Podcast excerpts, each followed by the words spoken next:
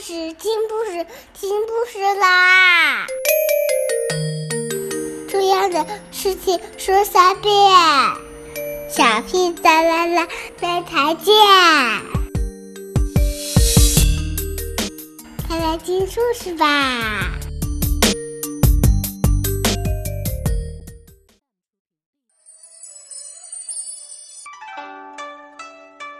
！A long, long time ago in China, there was a big, scary, nasty beast, the Nian, whose name means year.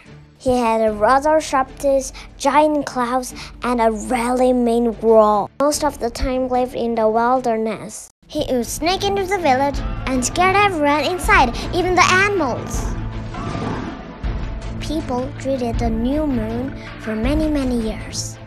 Until a wise man taught them the three things Nian was afraid of loud noises, fire, and the color of red.